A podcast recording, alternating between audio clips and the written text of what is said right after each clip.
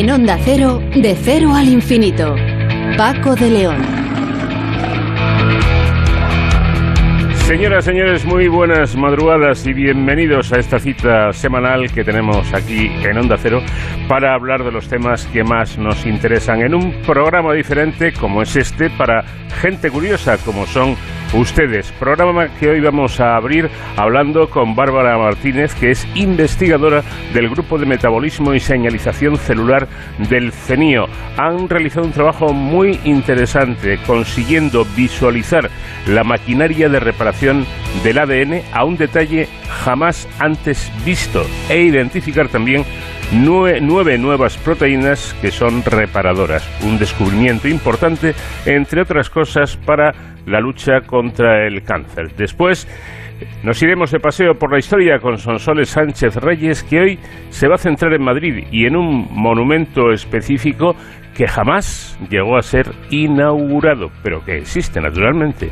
Y de ahí nos trasladaremos al Museo de Ciencias Naturales también en Madrid, porque ha inaugurado recientemente una exposición dedicada a Antonio de Zulueta, uno de los investigadores más relevantes de España. Esta eh, inauguración o esta exposición, inaugurada hace unos días, como digo, se realizará con motivo, se está realizando con motivo del 50 aniversario del fallecimiento de este gran investigador. Ya en la segunda hora vamos a centrarnos en hablar y en conocer la nueva ley de protección de animales. Nos lo va a explicar alguien muy cercano a, nosotros, como es Carlos Rodríguez, veterinario y director del programa como el perro y el gato. Después nos eh, vamos a ocupar de un asunto curioso. Vamos a hablar con Margarita Sánchez Romero, que es profesora e investigadora de la Universidad de Granada que ha centrado buena parte de su trabajo en investigar cuáles eran los juguetes de los niños en la prehistoria, nada más y nada menos. Y para terminar en nuestro espacio dedicado a la seguridad, vamos a hablar hoy con el director eh, general de Protección Civil en esa sección que coordina nuestro compañero David Ferrero. Y atención, porque como invitado musical vamos a tener a alguien verdaderamente grande, un grande, valga la redundancia, de la música. Con ustedes, Tchaikovsky.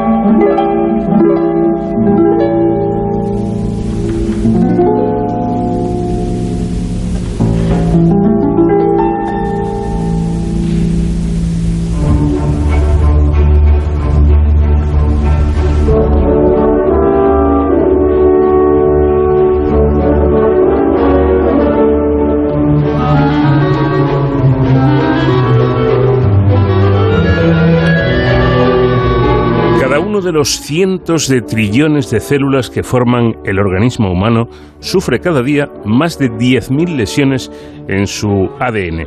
Estas eh, lesiones obviamente serían catastróficas si las, las células no fueran capaces de repararlas, para lo que ponen en marcha una maquinaria muy delicada que permite detectar y reparar estos daños y evitar así enfermedades como el cáncer.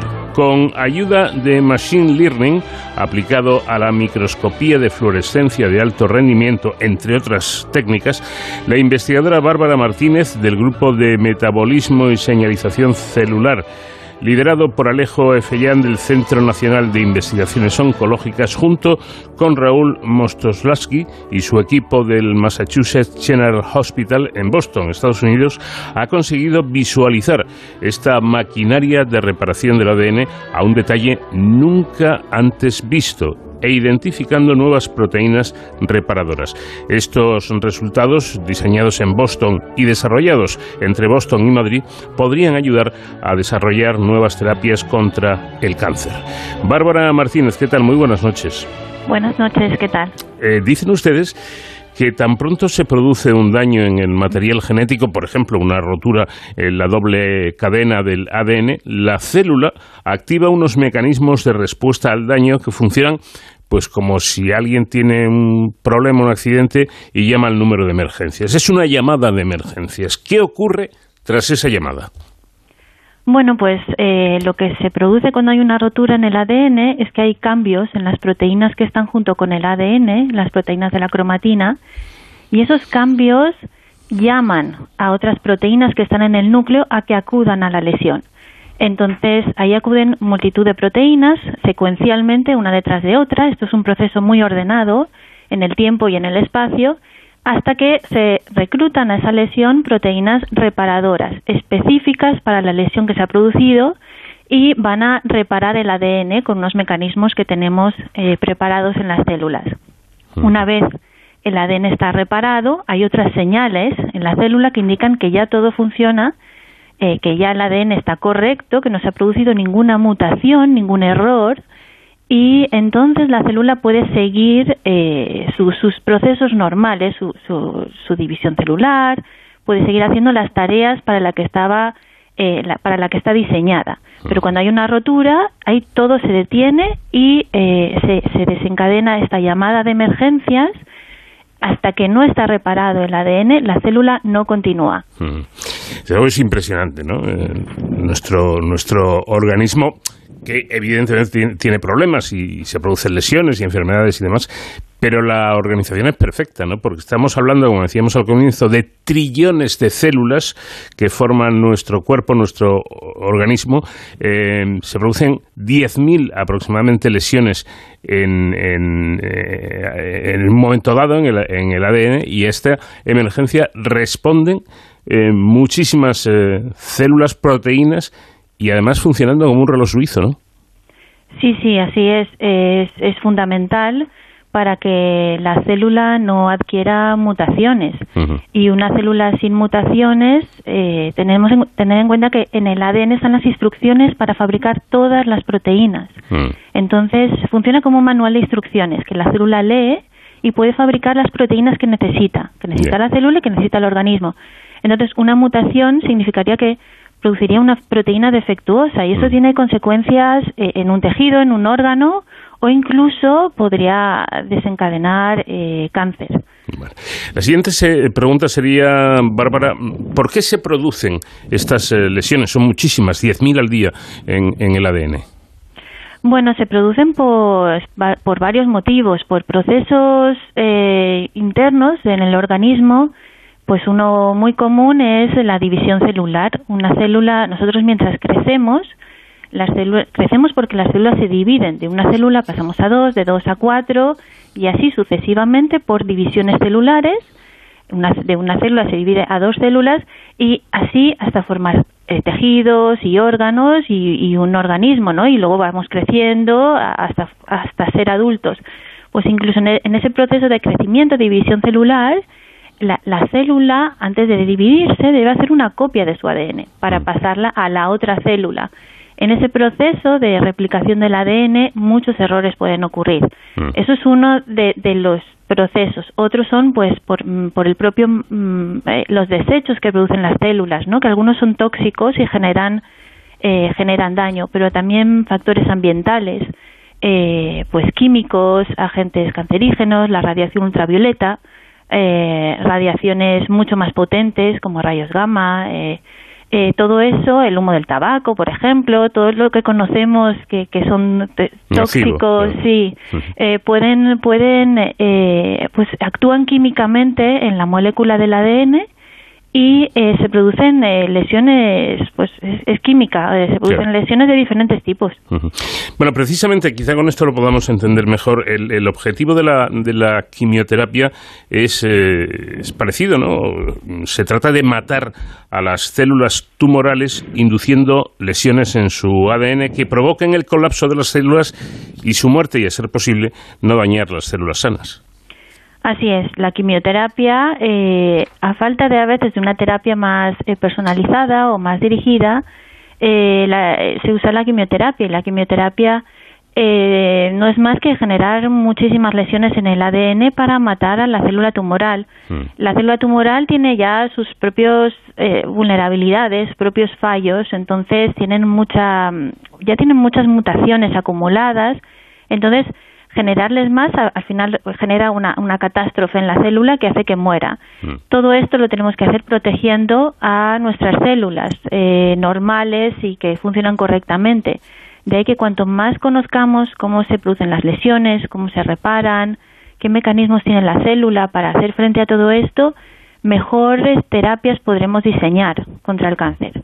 Claro, que es lo mismo, me imagino, Bárbara, que decir que cuanto más eh, se conozcan cómo se producen esas lesiones y cómo se reparan, se podrá desarrollar eh, algún tipo de, terapia más eficaz contra, contra los tumores, contra el cáncer, ¿no?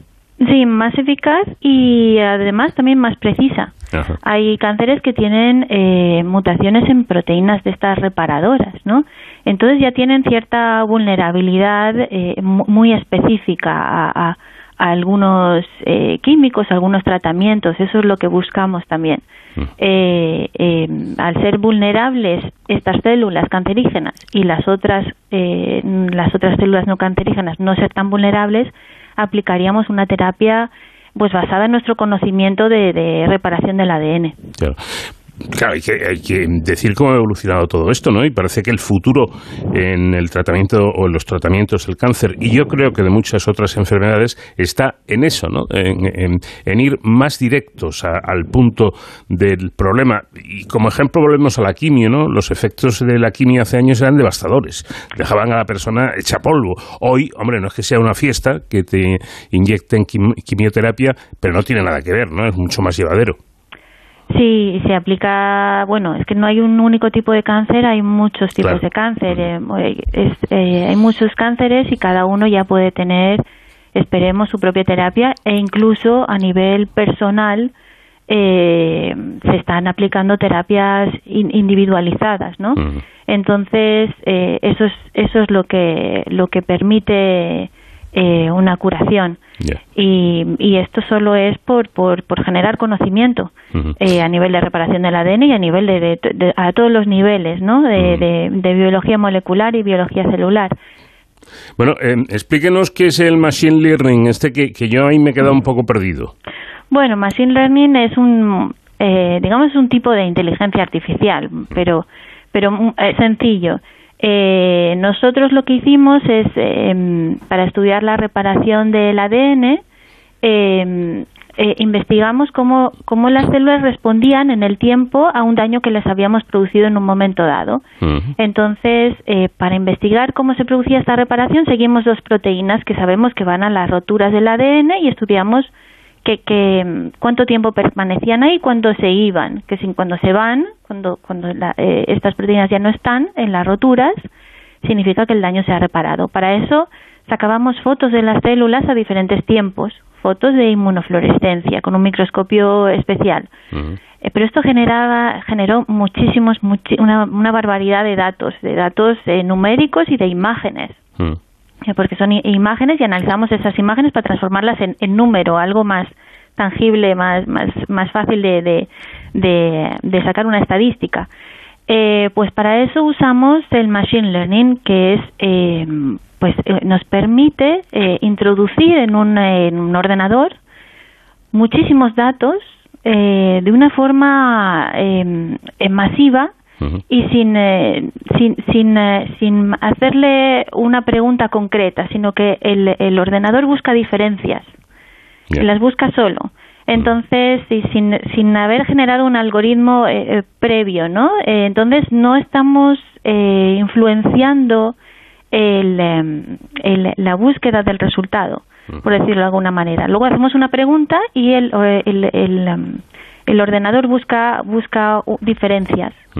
Entonces, eh, es es básicamente eso, muchísimos datos que el ordenador analiza por sí mismo y, nos permite tener un resultado a partir de muchísimas imágenes. Claro, y si no me equivoco, eh, y gracias a este método, para, para manejar toda esa ingente eh, información y todos esos eh, datos, han logrado analizar este proceso con un grado de detalle, como comentábamos al comienzo, y de precisión que hasta ahora no se había conseguido nunca.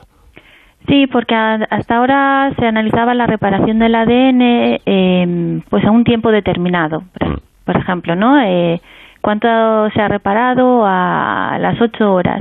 Nosotros seguimos la reparación en el tiempo. Vemos si se activó esa, esa llamada de emergencia, si eh, se va apagando con el tiempo esta señal y pudimos estudiar en un tiempo récord eh, y en un único experimento si eh, más de 300 proteínas diferentes estaban implicadas en esta reparación, eh, gracias a que podíamos seguir la reparación en el tiempo. Bueno, incluso creo que em, en, este trabajo han descubierto nueve nuevas proteínas que participan en este proceso de reparación. Sí, el, el, este trabajo está dividido como en dos, en dos partes, hicimos dos estudios y en uno de ellos seguíamos la reparación del ADN en el tiempo y en el otro, eh, lo que basándonos en las mismas técnicas muy parecidas, lo que hacemos es ver eh, observar exactamente la rotura en el ADN. Mm. Generamos roturas en el ADN, eh, muchas en un mismo lugar en el núcleo, en el ADN. Generan, perdóname, generan ustedes mismos ese, sí, ese con un láser ultravioleta generamos a propósito roturas en el ADN y sabemos dónde están, entonces, porque las hemos generado nosotros, y vemos si eh, proteínas, hay proteínas que acuden a esta, a, esta rotura. Si acuden a la rotura, eh, es bastante probable que participen en su reparación, en la, en la señal, en la llamada de emergencia, etcétera. Y eso se ve, se lo vimos con microscopía de fluorescencia y, y se puede observar en, en vídeos, en eh, bueno, se, se, observa, es, es algo muy, eh, muy bonito, muy, muy real, ¿no? Muy, mm. y, así descubrimos, eh, de, pues en un único experimento también de más de 300 proteínas, eh, nueve proteínas nuevas que no se sabía que acudían a las roturas del ADN. Y además, entre estas proteínas descubiertas, hay una que es eh, PHF20, que creo que tiene especial importancia. Cuéntenos un poco. Eh, sí, descubrimos una proteína que no se sabía que estaba involucrada en la reparación del ADN, que es PHF20, pero que ya tenía ciertos indicios de, poder participar o de, unirse a la cromatina. Eh, lo que descubrimos es que esta proteína, cuando generamos estas roturas masivas en el ADN, con el láser ultravioleta no acudía a las roturas, sino que se iba de las roturas. Eh, como que huía del ADN dañado. Y eso también es importante en procesos de reparación. En el, ADN está mezclado con proteínas en forma de lo que se llama la cromatina y está muy compactado, muy plegado. Entonces, para facilitar la reparación del ADN se tiene que desplegar y permitir que proteínas de reparadoras acudan y que vean la lesión. Pues entonces, por eso, proteínas que se van de la lesión a veces permiten que otras proteínas acudan al liberar espacio eh, en, el, en, el, en la cromatina, en el ADN. Y eso es lo que hace precisamente esta proteína. Al irse de la rotura, permite que una proteína muy conocida en la reparación del ADN, que se llama 53BP1, acuda a las roturas y empiecen los procesos de reparación. Bueno, en definitiva que estas eh, nuevas tecnologías ofrecen, y estos eh, nuevos estudios, ofrecen nuevas oportunidades para estudiar la reparación del ADN y su manipulación y esto podrá llevarnos a encontrar esas terapias más eficaces y como decía nuestra invitada más concretas, más específicas para luchar contra este conjunto de enfermedades que denominamos cáncer. Aunque sea brevemente, em, una última pregunta. ¿Qué es lo más importante que han aprendido en este estudio que a mí personalmente me parece fascinante? Bueno, hemos aprendido que que el, que, el ADN se puede, eh, la reparación del ADN se puede estudiar de diferentes formas y que eh, se puede estudiar en forma de eh, cómo las células reparan, eh, cómo, cómo, de rápido o de lento pueden reparar el ADN es importante y tiene consecuencias en la célula. Eh, podemos visualizar eh, estas proteínas, cosa que es muy importante, nos, nos evita muchos pasos anteriores que antes nos podíamos perder y sobre todo este, este trabajo es una herramienta que pueden utilizar eh, otros grupos de investigación para descubrir nuevas proteínas, se puede adaptar a, a, ver si, si, compuestos químicos y nuevas drogas pueden afectar a la reparación del ADN por mm. ejemplo, o incluso eh, em, a nivel genético, si nuevos genes pueden estar involucrados en la reparación del ADN. Sirve mm. como una herramienta de estudio para, para la investigación básica. Pues eh, Bárbara Martínez, del Grupo de Metabolismo y Señalización Celular del CENIO, del Centro Nacional de Investigaciones Oncológicas. Lo primero, enhorabuena por este trabajo, es un paso más y cada paso, cada paso es importante. Y gracias a usted por habernos dedicado estos minutos. Gracias, buenas noches. Es sin duda una de las ciudades del mundo con mayor riqueza monumental. Simplemente paseando uno se topa sin buscarlo con algún conjunto artístico o con algún monumento, incluso sin inaugurar. Este es hoy el punto de partida de nuestros paseos por la historia con Sonsoles Sánchez Reyes. Sonsoles, ¿qué tal? Muy buenas noches. Muy buenas noches, Paco. Pues vamos a empezar, si te parece, situando a los oyentes.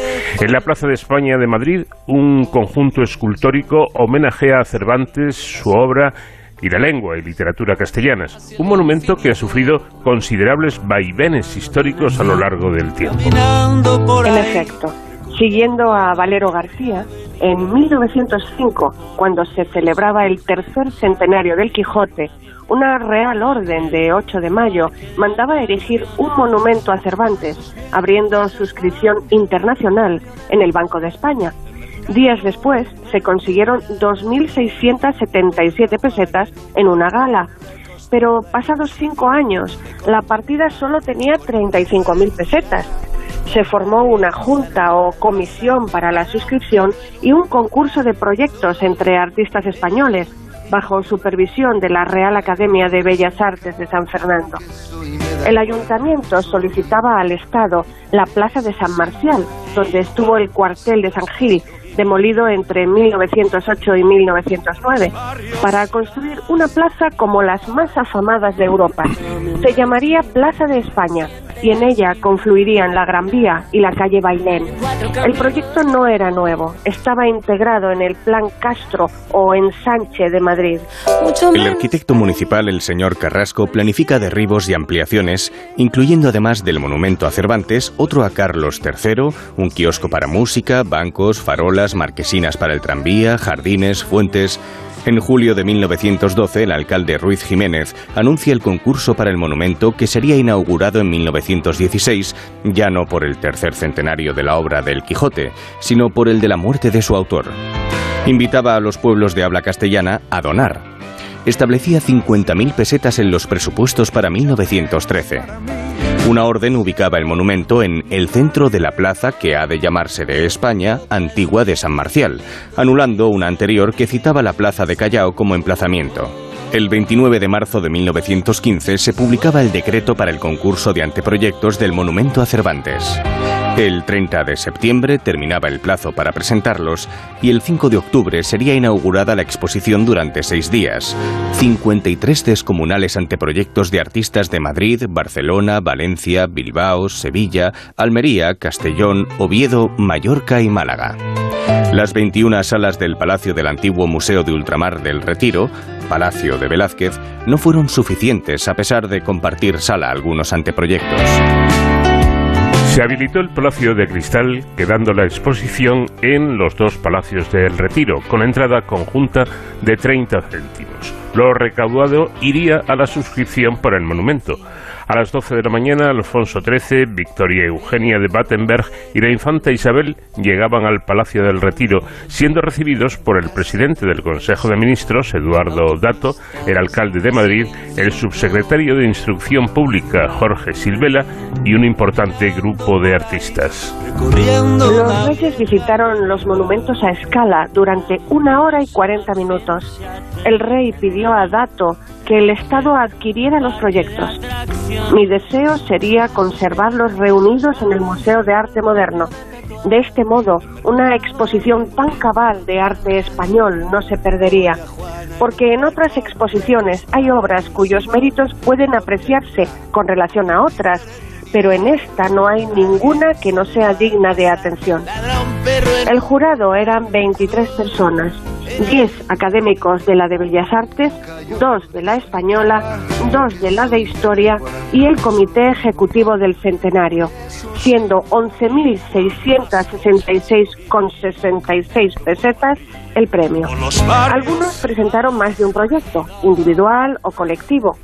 Muchos incluían dibujos, planos y memorias. Se conservan varias en la Biblioteca Nacional y otros archivos, impresas para llegar al jurado y a personajes influyentes o críticos de prensa y ganarse así un estado de opinión favorable.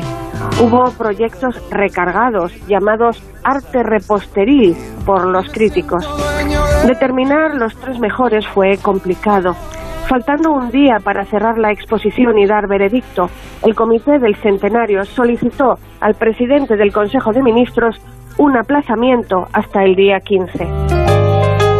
La exposición cerró del día 12 al 15. Elegidos los finalistas, reabrió el sábado 16 y domingo 17 con reducción de 5 céntimos en la entrada. La exposición, que tuvo mucho éxito, quedó clausurada el 18 de octubre. El Real Decreto de 29 de marzo de 1915 decía que podían elegirse hasta tres proyectos, por las dos terceras partes de votos de los vocales presentes. En una primera rueda de votaciones, el proyecto del arquitecto Teodoro de Anasagasti y el escultor Mateo Inurria obtuvo 16 votos, y el del arquitecto Rafael Martínez Zapatero y el escultor Lorenzo Cuyaut Valera, 13 votos. En una segunda ronda de votaciones alcanzó considerable número de votos el proyecto del arquitecto Baltasar Hernández Briz y el escultor Ángel Ferrán. Ningún otro proyecto superó dos terceras partes de los votos. Los autores de los proyectos elegidos recibían la mitad del premio y disponían de cinco meses para realizar los proyectos al 10% de su tamaño y presentar una de las esculturas del monumento. Después se procedía a la votación definitiva y al pago de la otra mitad del premio. El día que se inauguró la exposición, los participantes solicitaron les abonasen gastos de desplazamiento, montaje y desmontaje. Como el rey estaba allí, un miembro del comité ejecutivo se lo trasladó. El rey, habiendo propuesto a Eduardo Dato llevar al Museo de Arte Moderno las obras no premiadas, contestó que era suficiente, aunque eso nunca ocurrió.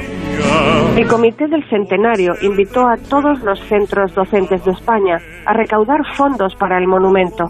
La cuota para estudiantes de universidades, escuelas militares, ingenieros, etcétera, estaba entre 10 céntimos y una peseta.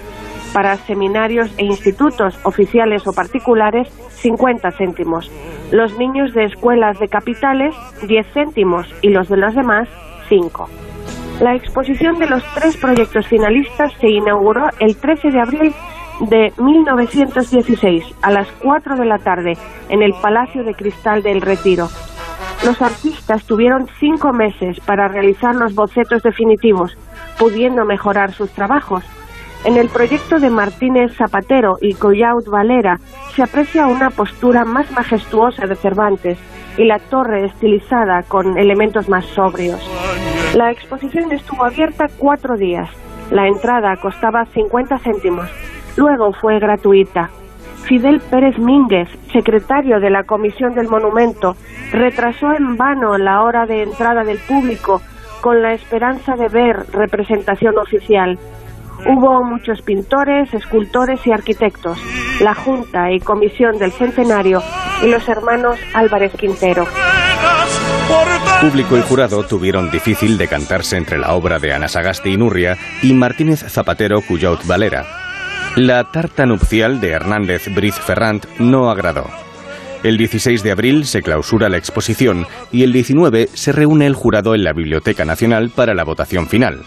El proyecto ganador fue el de Martínez Zapatero Cuyot Valera por 11 votos de 17.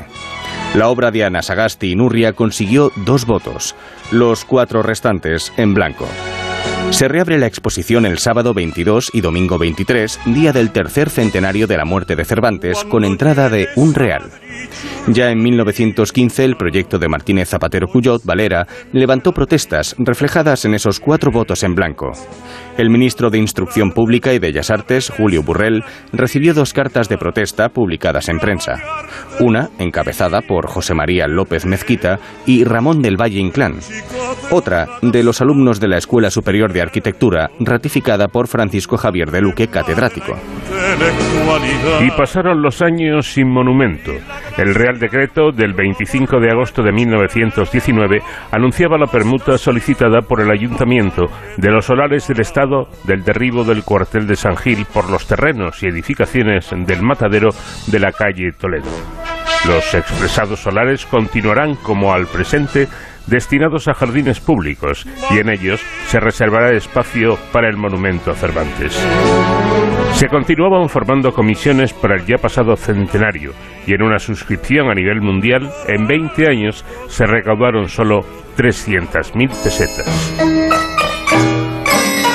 En marzo de 1924 concluye la cimentación para la plataforma del monumento con un coste de 128.544 pesetas y se da orden de comenzar el monumento.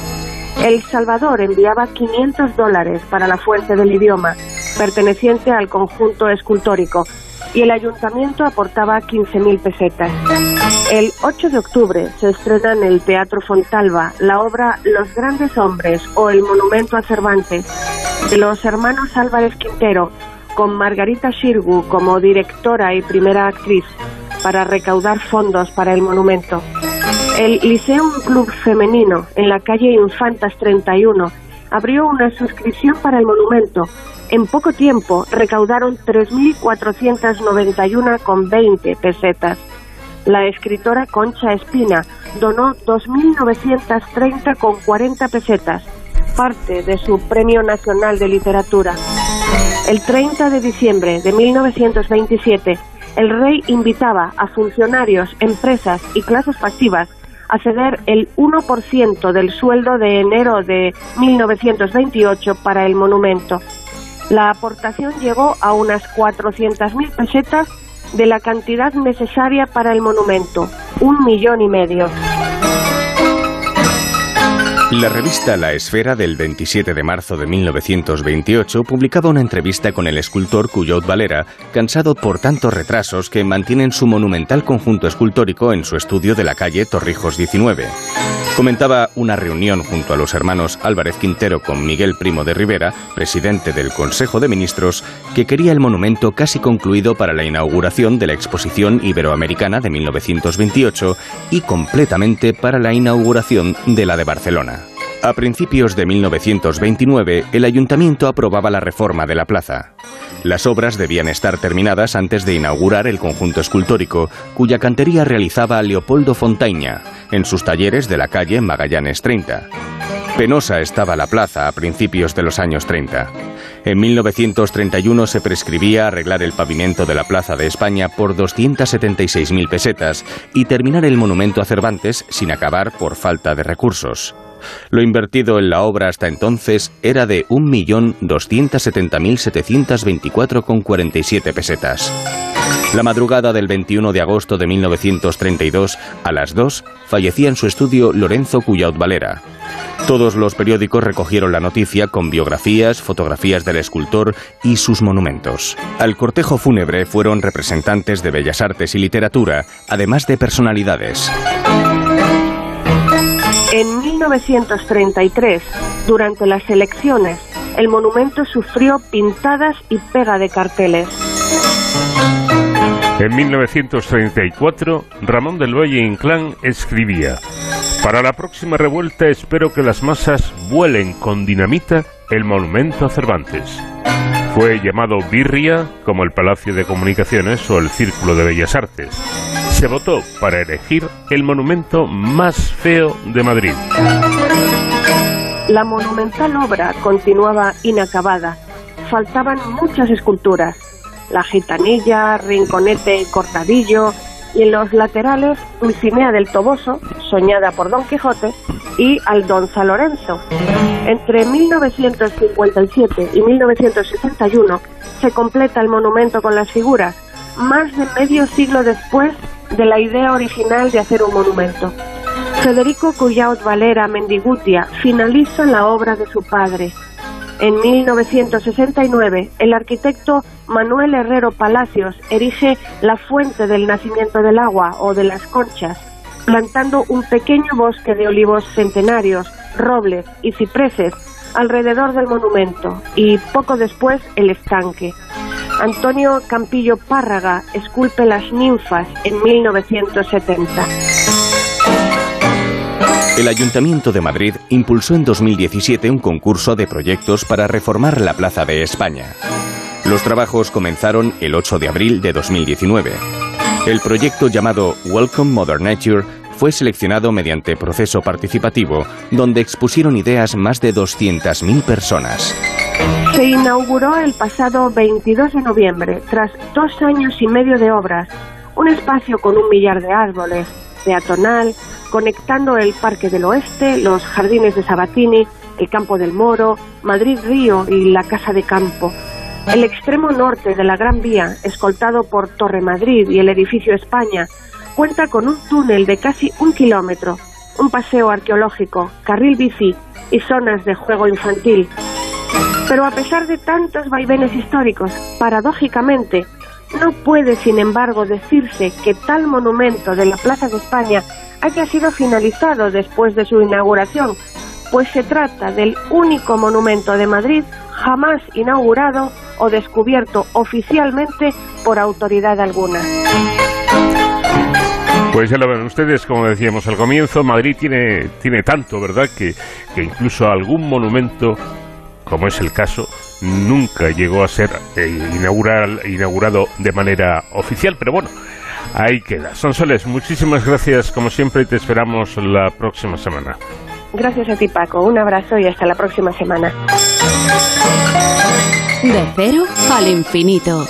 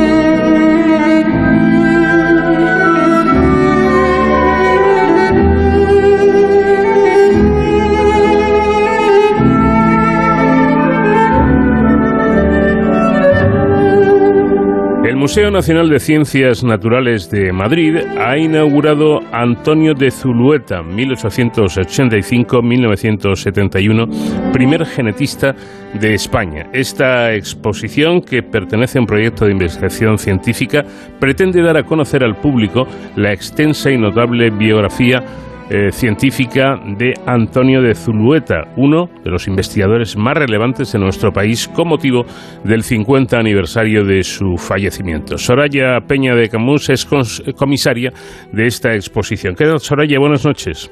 Hola, muy buenas noches. Eh, primera pregunta, ¿es, ¿es suficientemente conocida o justamente conocida la figura de este investigador, de, de Antonio de Zulueta? No, precisamente es lo, que queremos solventar con esta exposición, es dar a conocer esta figura de un científico realmente brillante, eh, pionero, pionero de la genética experimental, introductor de la, de la investigación genética en España, que es un gran desconocido para el público general, bueno, pues hemos tratado de hacer una exposición eh, lo suficientemente atractiva y vistosa para que eh, la figura de, de, de Zulueta llegue al, al, gran público. Para que puedan situarse nuestros oyentes, quien no, quien no conozca a Antonio de Zulueta o sepa de lo, de lo que hizo este hombre, estamos hablando del científico español que realizó el descubrimiento más importante de genética de la primera mitad del siglo XX. ¿Qué supuso ese trabajo suyo, la herencia ligada al sexo en el coleóptero Phytotecta variabilis? Bueno, pues eh, mmm, fundamentalmente llegó a determinar y a demostrar eh, la existencia de genes en el cromosoma Y. Hmm. El cromosoma Y es el cromosoma sexual exclusivo de los machos de muchas especies animales, incluida la humana, que hasta entonces, incluido, eh, incluido Thomas Morgan, que era eh, como el padre de la genética internacional, consideraban vacío de genes. Entonces, eh, mmm, Zulueta demostró en, en, el laboratorio de biología del museo que sí que existían genes en el cromosoma Y. Uh -huh. Importantísimo descubrimiento y, y, yo creo, creo, Soraya, que nunca un escarabajo dio para tanto, ¿no? Eh, pues, pues la verdad es que sí, es un escarabajo que lo que pasa es que es muy curioso, es pequeñito, del tamaño de una de una mariquita mm. que se cría en, en pues en, se, se, criaba en la en la dehesa de la villa, en la casa de campo donde lo colectaban, pero tenía y tiene la particularidad que solo se alimenta de retama fresca mm. de, y entonces tenía que recogerse diariamente porque en el laboratorio que era eh, pues era modesto, no tenían cámaras de refrigeración y bueno, que lo que pasa es que eh, las alas presentan distintos caracteres, distintos fenotipos, amarillo, rojo, negro, rayado. Entonces, en el estudio de esos eh, caracteres, eh, de la herencia de esos caracteres, se basó su trabajo. Importantísimo, como, como, digo, ese descubrimiento que, que, consiguió un español, un compatriota nuestro, como fue Antonio de, de Zulueta. Eh, esta exposición, por lo que he leído, todavía no he podido verla, es un recorrido por la vida del investigador. Efectivamente, no solamente el, eh, el trabajo de como investigador, como genetista, en la, en la exposición eh, se recorren todas sus eh, facetas profesionales, que fueron muchas y variadas. Fue el primer profesor de, del curso de práctico de biología que se estableció en el museo para formar a los estudiantes que iban becados al extranjero por parte de la Junta para Ampliación de Estudios. Fue el primer catedrático de genética, una cátedra que instituyó eh, la Academia de Ciencias Exactas y Naturales, eh, Físicas y Naturales, en el año 1982, cuando la primera cátedra de genética eh, se, formó en el año 1960 y tuvo lugar en la Escuela de Ingenieros Agrónomos. O sea, fue pionero, bueno, fue divulgador de las teorías de la evolución, eh, traductor de, de, Darwin, de Morgan, de Scott, de todos los, de, todos eh, aquellos autores importantes eh, que tuvieron eh, un papel relevante en la difusión de la, de la evolución biológica y de la genética. Llegamos a un momento triste, no solo para Zulueta, sino para, para tantos y tantos, ¿no? que fue esa tremenda guerra civil que padecimos en nuestro país y que eh, bueno pues supuso un lastre para, para la carrera de este investigador. Claro, estoy yo pensando que eh, Soraya ser hermano como, como, como era Zulueta de un ministro de hazaña no debió ayudarle mucho en la España de la posguerra, ¿no? Pues bueno, yo lo primero que quería resaltar es que eh, Zulueta fue director eh, interino del, del, museo durante la Guerra Civil sí. y se ocupó de mantener a salvo las colecciones del museo, algunas guardándolas en los sótanos, otras mandándolas al, al edificio del Museo del Prado, que consideraban más seguro.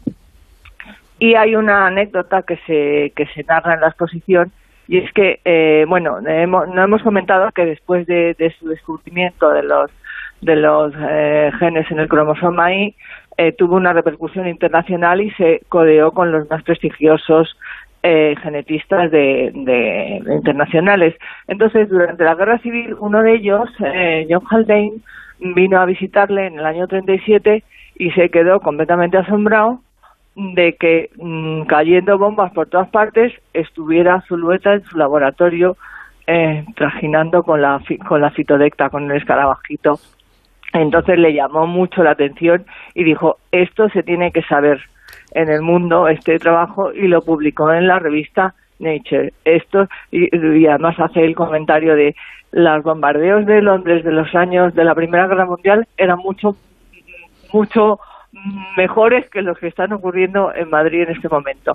Bueno, entonces, eh, bueno, pues eso es su labor, es verdad que su labor como, como director puso a salvo las colecciones y siguió trabajando como si nada. Pero también es verdad que su relación tanto con, con, con su hermano, con su hermano como con su cuñado, que era Julián Besteiro, pues mm. no, no le debieron eh, resultar nada, nada cómodas después de la guerra y de hecho se le sometió a un proceso de, depuración, pero que le permitió seguir trabajando aunque no eh, ostentar cargos de, de confianza y de, y de jefatura.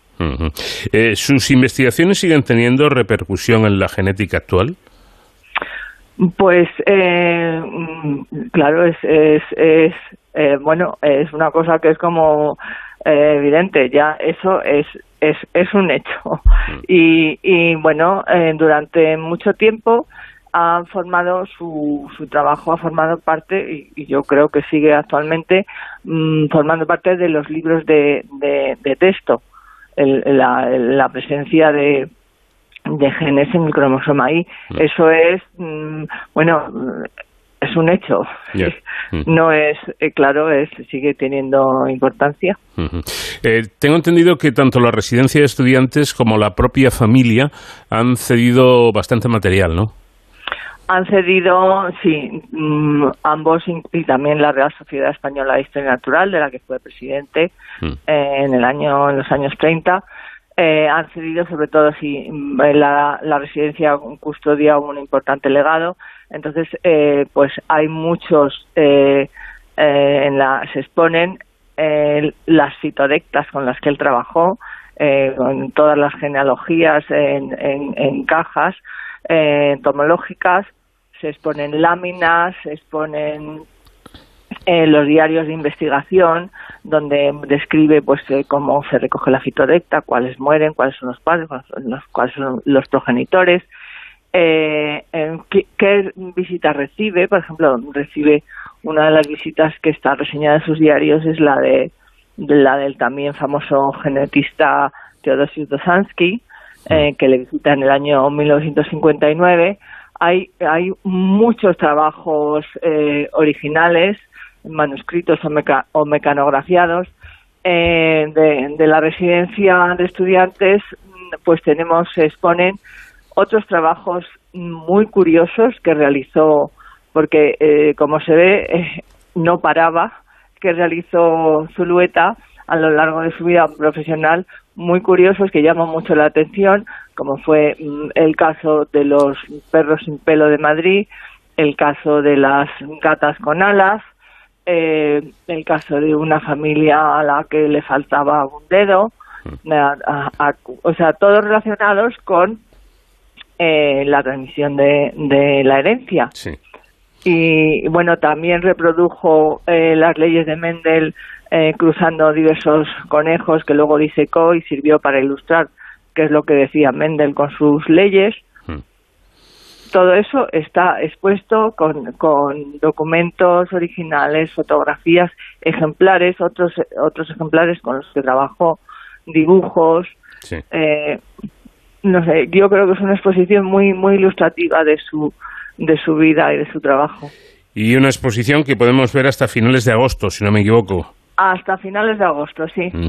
En el Museo Nacional de Ciencias Naturales de Madrid. Yo creo que merece la pena conocer a uno de los grandes de la ciencia y de la investigación en, en España, Antonio de Zulueta. Pues Soraya, muchísimas gracias por habernos atendido. Eh, enhorabuena por la idea y que vaya muy bien la exposición. Muchísimas gracias a vosotros y os esperamos.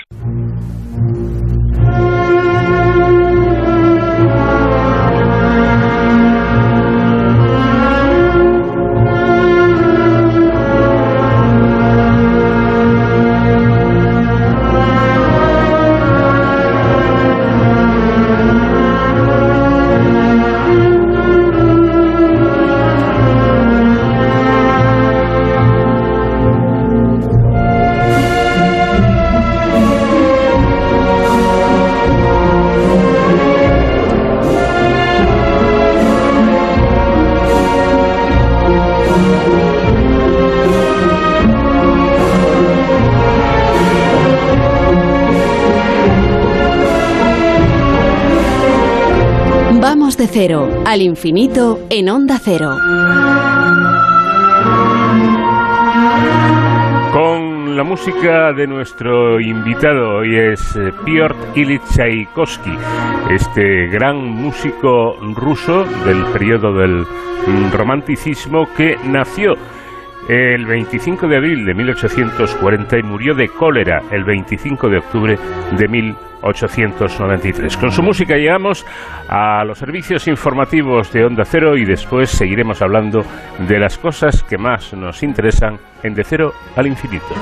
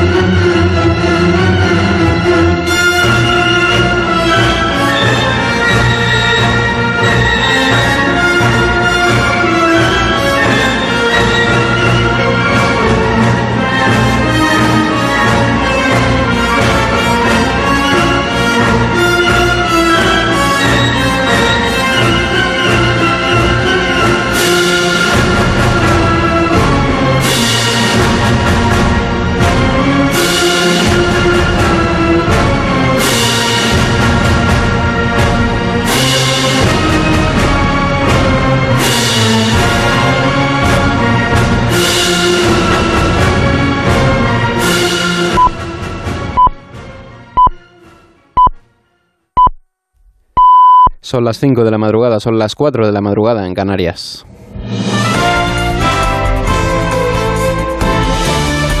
Noticias en Onda Cero.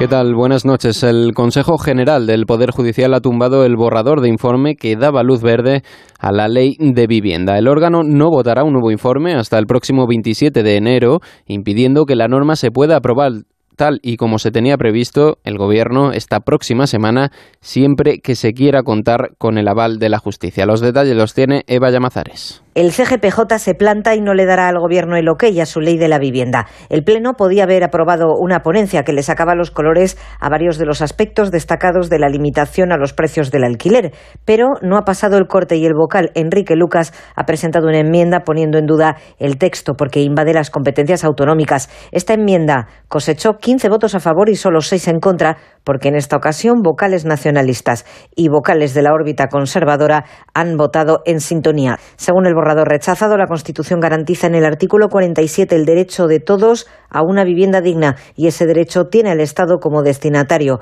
no único pero sí principal, de ahí que fuera adecuada una regulación estatal. En cambio, según la enmienda, este punto de partida es erróneo. Lo que manda es el 148.1 tercero que fundamenta las competencias autonómicas y que limita las estatales. La nueva ponencia de este informe, que aunque no es vinculante, sí es preceptivo, no se votará hasta el pleno del 27 de En Crónica Política les contamos que el presidente del Partido Popular, Pablo Casado, cree que habrá éxito en la ofensiva judicial que han abierto autonomías y ayuntamientos de su partido por el reparto de los fondos europeos que ha hecho el gobierno de Pedro Sánchez. También ha avisado de que su formación está dispuesta a llevar esa misma ofensiva judicial a Europa si no hay transparencia. El líder de la oposición cree que es intolerable repartir ayudas en beneficio del Partido Socialista y en prejuicio de los ciudadanos y las comunidades autónomas gobernadas por el Partido Popular y los alcaldes gobernados por el Partido Popular, para defender a sus vecinos, van a ir a la justicia para denunciar el reparto a dedo de las ayudas en beneficio del Partido Socialista y en prejuicio de los ciudadanos que están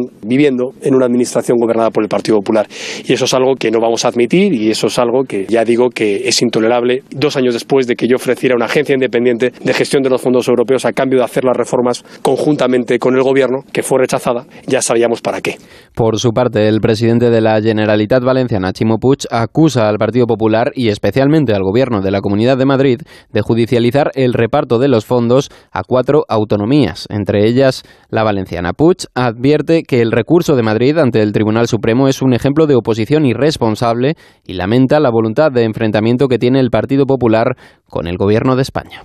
Es muy indignante, además, que la Comunidad de Madrid que se beneficia del efecto capitalidad tenga por una única convocatoria esa voluntad de enfrentamiento, esa voluntad de estar permanentemente haciendo oposición al gobierno de España y no defendiendo los intereses reales de los ciudadanos de su comunidad. De la pandemia les contamos que nuestro país supera los 8 millones de contagios con una incidencia acumulada a 14 días que sigue subiendo, aunque lo hace de forma suave, hasta situarse ya en los 3.192 casos por cada 100.000 habitantes. Son 36 puntos más que en la jornada anterior. Navarra, País Vasco y Aragón continúan siendo las comunidades con mayor transmisión, con una incidencia que duplica a la de la media nacional. Con estos datos, Iñaki Comas, experto en genómica del CSIC, aseguraba en Antena 3 que cree que hay que ir hacia una gripalización del virus, pero advirtiendo que todavía es demasiado pronto para hablar de endemia con los datos actuales. Yo creo que es hacia donde tenemos que ir y está bien que se empiece a discutir y a organizar porque sabemos que estas cosas llevan mucho tiempo, pero todavía no estamos ahí. Hay que darse cuenta que esto no es una gripe y, por tener una idea, en los últimos tres meses por coronavirus ha muerto en España el mismo número de personas que en un año de gripe normal lo cual nos está indicando que todavía estamos lejos de ser una gripe. Es un escenario en el que tenemos que cambiar un poco el sistema de vigilancia, tanto de vigilancia de casos como de vigilancia de, variantes. En deportes les contamos que el gobierno australiano ha decidido cancelar de nuevo el visado de Novak Djokovic. Sin embargo, el serbio ha logrado apelar la decisión y retrasar hasta el domingo su deportación, que será ahora estudiada por un tribunal federal encargado de decidir si puede permanecer en el país y jugar o no el Open de Australia. El ministro de Inmigración australiano asegura que la decisión se ha tomado por motivos de salud y de orden. Hasta aquí la información. Actualizamos dentro de 55 minutos, cuando sean las 6 de la madrugada, las 5 de la madrugada en Canarias. Ya saben que pueden mantenerse informados en todo momento en nuestra web ondacero.es. Síguenos por internet en ondacero.es.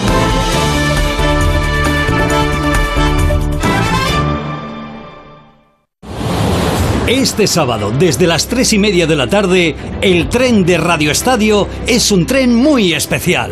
Te llevamos a los octavos de final de la Copa del Rey. Eliminatorias a partido único y con un final de recorrido espectacular. Desde el Benito Villamarín, Derby Sevillano, Betis Sevilla. Antes nos pasaremos por Sonmos para vivir el duelo en primera, Mallorca Español. Además, partido entre dos de los equipos más en forma en segunda y primera. Desde Montilivi, Girona, Rayo Vallecano. Y el Cádiz, tras el cambio de entrenador, visita el mítico Molinón donde le espera el Sporting. Y con los enviados especiales desde Arabia, la última hora de la gran final de la Supercopa de España que se jugará el domingo. Este sábado, desde las tres y media de la tarde, la Copa del Rey se juega en Radio Estadio, con Edu García. Te mereces esta radio. Onda Cero, tu radio.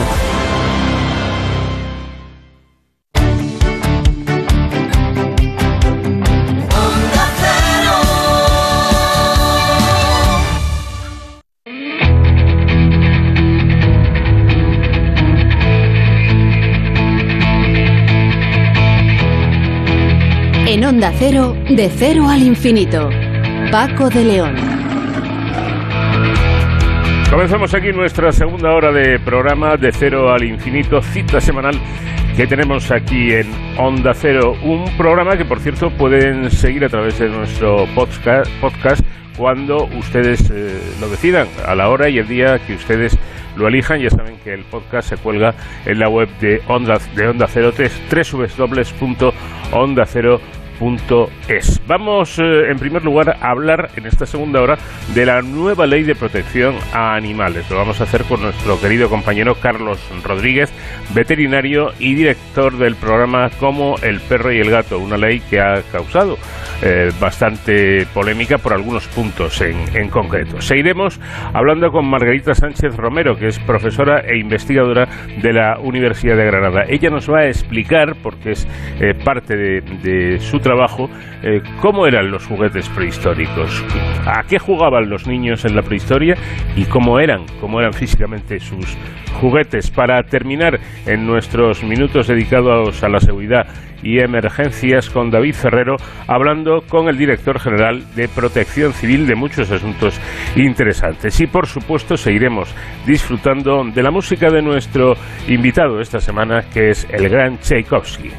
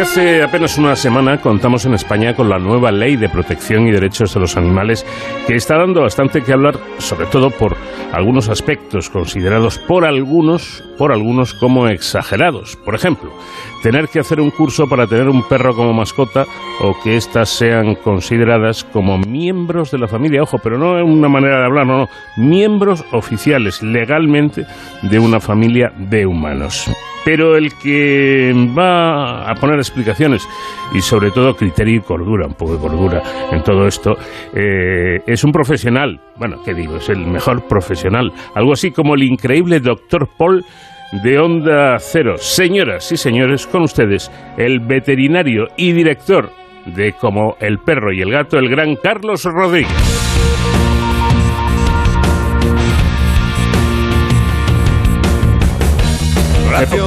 Me pongo yo los fines de semana aquí a Carlitos, ¿verdad? Como el perro y el gato. Oye, que me gusta el programa. Yo no tengo ni perro ni gato ni nada, pero, pero me gusta, me gusta eh, lo que cuentan y cómo lo cuentan. ¿Qué tal, compañero y amigo? ¿Cómo estás? Pues muy contento y lo sabes de estar aquí contigo. Yo creo que esto ya tenía que producirse. en algún momento. Sí, sí, me encanta, me encanta, tío. De verdad. Bueno, vamos a entrar ya en, en materia. Primera cuestión genérica para luego adentrarnos en, en más detalles. ¿Qué te parece la nueva ley?